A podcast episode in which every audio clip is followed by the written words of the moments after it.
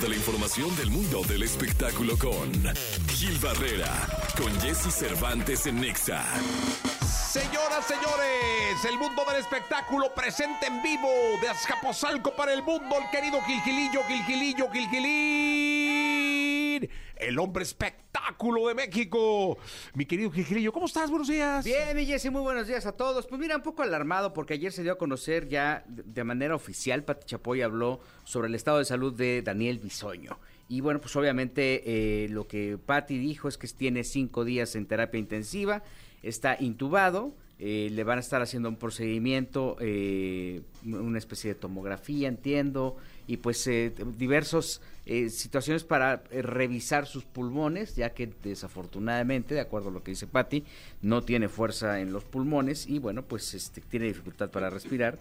Y bueno, pues esto obviamente pone un escenario más complejo. Sin embargo, a pesar de tener este reporte que pudiera parecer eh, lamentable, de acuerdo a lo que dice Patti, hay esperanzas de que ah, Daniel avance, eh, de que su salud vaya mejorando poco, poco a poco. La juventud influye mucho, ¿no? La fuerza también y las ganas que tiene de vivir también eh, este, aportan en este tipo de, de circunstancias.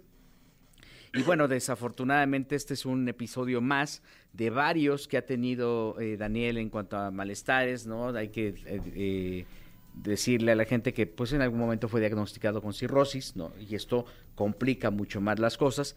Sin embargo, Daniel no dejó de trabajar y llama mucho la atención. Esto es una persona que siempre ha sido un workaholic, entonces aunque se sintiera mal, de hecho él se empieza a dar cuenta de los padecimientos eh, horas antes de, entrar a una obra de teatro, ¿no? Y seguía yendo a trabajar. Entonces, creo que cuando el cuerpo empieza a mandar estos mensajes de, hey, aguas, esto está, esto no está, esto es irregular, esto no es lo que pasa comúnmente, pues hay que atenderlos y definitivamente priorizar, decir, bueno, pues el trabajo es importante, es el soporte de muchas cosas, pero la salud lo es más, porque si no tienes salud, pues no tienes nada de lo que puedes tener alrededor, ¿no?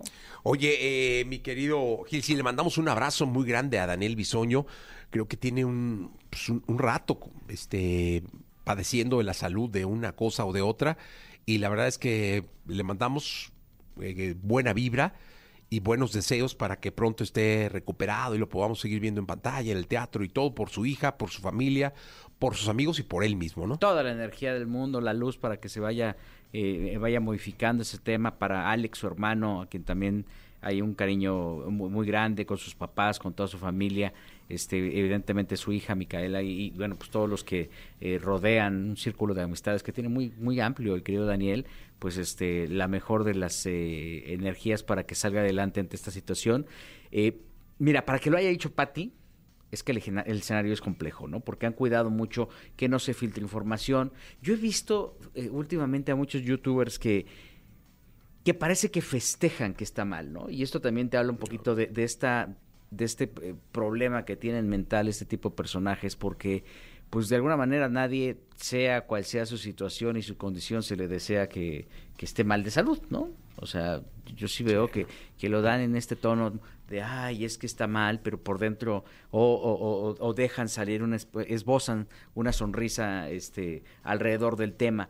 Y creo que al final ganar la exclusiva de que alguien fallezca, quienes hemos tenido ese, esa, no sé si sea fortuna, o quienes hemos tenido esa oportunidad, pues la verdad es que no se siente bien. A mí me ha tocado dar noticias de gente que quiero mucho eh, del medio, eh, que nadie sabe cuándo fallecen. Y son de estas pequeñas eh, eh, heridas que te causa el, oficio. Porque pues no está chido decir hoy se murió, o hoy falleció, oye, este, estas fueron las causas.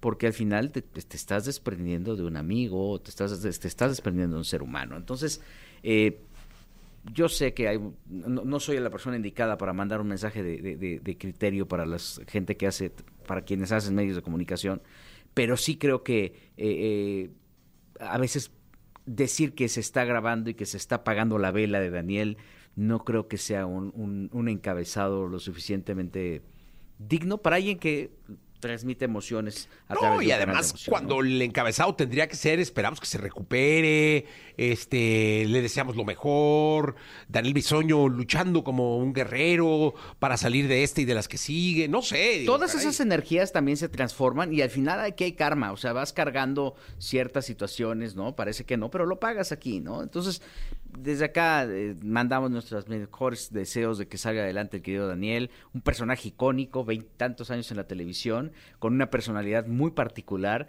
que sí creó eh, eh, esta, esta ambivalencia de o lo odias o lo amas, ¿no? Pero al final, este, es un personaje respetable que si ha durado tanto tiempo dentro de un programa de televisión es porque tiene elementos lo suficientes de conocimiento, de creatividad y de empatía con la audiencia.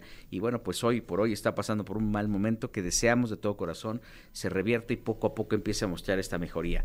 El andar de Daniel, tú sabes, es un hombre alto, unos Sí, unos sí, cómo no. setenta y tantos, un ochenta será, no sé. Este, yo lo vi en el aniversario de Ventaneando, tuve la oportunidad de compartir, como dicen, el pan y la sal, ¿no? Con él. Este, y, y- y sí, mucho trabajo para levantarse y para andar. eh, es tan grandote, pues, que Sí, claro, pues, claro. pesan sus huesos, ¿no? Y este, pues sí veías que había eh, pues eh, ciertos las molestias, pues, derivadas de la misma enfermedad y que le costaba trabajo, sin embargo, él no se rendía y seguía trabajando.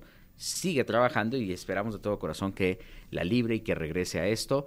Más allá de los juicios, porque también había el tema de que no, es que está muy delgado, no, pues, pues obviamente si estás enfermo no, tiene bueno. que verse reflejado en algún Viene lado. saliendo ¿no? de un tema de cirrosis que quieres que esté. No, no, no, no, no. Toda la suerte del mundo para Daniel, de aquí, de todos los que estamos en este programa, en esta estación, y que pronto esté entre nosotros en televisión o donde lo encontremos. Mi querido Gil, te escuchamos en la segunda. En la segunda hablamos de este mitote entre Alfredo Adame y Lupillo Rivera. Se puso.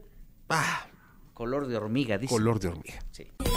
Toda la información del mundo del espectáculo con Gil Barrera, con Jesse Cervantes en Nexa. Bien, llegó el momento de la segunda de espectáculos con el querido Gilgilillo, Gilgilillo, Gilgilín, el hombre espectáculo de México. Mi querido Gilgilillo, Gilgilillo, Gilgilín. Oye, yo te quiero, te, te- te quiero hacer una pregunta, mi querido Gilillo, que tiene que ver con este tema de Adame y de, de, de Lupillo Rivera, que llegó a unos, o más bien, sobrepasó unos límites de cordura, de mesura. eh, que yo no sé si o- ahorita estemos en una situación social en donde en búsqueda de rating esto deba ser permitido, permisible, no controlado o qué. Es decir, abres tu red social, la que tú quieras y hay, hay violencia. Abres un periódico, el que tú quieras, ¿no? Y hay violencia, ¿no? Tú checas el periódico de hoy, matan a 17 en Guerrero, no sirve la tregua. O sea, como quiera hay violencia. Donde, en los Estados Unidos, que es donde se está transmitiendo este programa, hay balaceras, hay violencia, hay racismo. Este. Y yo cuando estaba viendo las imágenes, sobre todo donde uno insultaba al otro, el otro le contestaba, uno le decía al otro, a ver, de una vez avísenle a la policía que cuando salga el de la venganza soy yo. Y. Ahí lo tenemos. Ah, vamos. Escuchemos. Las ofensas hacia mi madre no las perdono. Y la venganza es un plato frío.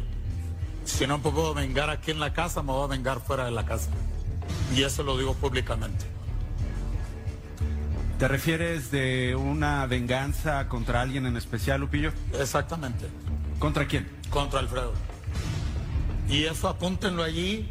Si ustedes quieren hacer un reporte a la policía, para cuando pase la venganza, no batallen para buscar al culpable, para que sepan que yo fui. Alfredo, voy a cerrar. eh, me estoy extendiendo muchísimo, pero hay una alusión personal y directa contra ti. ¿Qué le respondes a Sí. Lupillo? Bueno, eh, el asunto primero con Gregorio, yo considero que un hombre que jura en Mira, nombre yo, de yo, sus esto hijos- me pareció muy fuerte porque, digo, si es ficción y lo están haciendo en busca del rating, caray, qué bien escrito está, ¿no? Y qué bien actuado. Pero si no es ficción y lo están permitiendo y están dejando que esto rebase los niveles que en un medio de comunicación, tú me lo dirás mejor que nunca, en la televisión convencional o la, la- la televisión tradicional, no sé si ahorita sean necesarios para alcanzar o, o- o un punto dos o tres o más de rating o hacer explotar un programa, eh, me tiene verdaderamente confundido y decepcionado. Alarmado, mi Jessy, porque, eh, eh, ah, mira, yo aquí lo dije, y hubo quien se molestó. Lo peor y lo mejor que le puede pasar a la televisión es, lo mejor tener, regresar a estos índices de audiencia que, generan este tipo de programas. Y lo peor es el contenido, porque estamos llegando a costa de como si estuviéramos elaborando salchichas, ¿sabes? Pero con seres humanos. Y ese es el problema. Están exprimiendo todas las emociones y los sentimientos para transmitir otro tipo en el afán de tener audiencia. Ya son likes, ya este, este, estar constantemente en redes y que el algoritmo tenga un movimiento, eso es lo que se está buscando con este tipo de realities. Creo que sí es muy desafortunado. Para el reality como tal, de la Casa de los Famosos, que era Big Brother, se buscan personalidades específicas para que detonen ciertos conflictos emocionales entre un círculo que está conviviendo. Esa es la realidad. Buscan un loco, buscan un pasivo, ¿no? Buscan a alguien que pueda dar un equilibrio, etcétera, etcétera. Aquí lo lamentable es que eh, se tome con tanta ligereza y como un programa de entretenimiento. Si bien este primer tema de Alfredo Adame, cuando se dieron este agarrón y todo, o te generó este morbo, porque ya se pelearon estos dos, y ves a Adame diciendo, mentándole a la mamá y el otro reaccionando. Vimos a un Lupillo uh, ciertamente más equilibrado que Adame. Eso al final está padre. Tan, tan real fue que se canceló la transmisión. O sea, de repente sacaron del aire las cámaras y siguió el conflicto, ¿no? Quién sabe qué se habrán metido a hablar. Hay contratos muy rigurosos y muy puntuales alrededor de los ingresos. O sea, en el contrato viene establecido que no te puedes pelear. En el contrato viene establecido que no puedes eh, hablar de ciertas sustancias. En el contrato viene establecido que no puedes contar. Golpear o agredir, me imagino. Exactamente. Entonces, este, que sí, que tienes, puedes tener una, una confrontación sin eh, violencia física pero obviamente pues te está hablando de la integridad de la gente que está adentro. Si le pone más sabor al caldo está bien, pero no hay que olvidar que ahí son, no sé, 10, 12 pelados que están en una casa completamente aislada. No, porque si es ficción, pues es ficción y que lo digan y listo, ¿no? Pues que está digan, eh. escrito, está bien actuado, pero si no, puf, ¿qué, qué, qué cosa y qué mensaje le están dejando a la sociedad? Cuando hoy en día lo que menos necesita una sociedad es ese tipo de mensajes. Sí, sí, sí. Porque yo puedo entender que Lupillo diga, este, soy vengativo, pero yo de, de que me vengo, me vengo, deja abierto ahí un espectro maravilloso, ¿no? Dices, bueno. Gilillo, gracias. Buenos días a todos.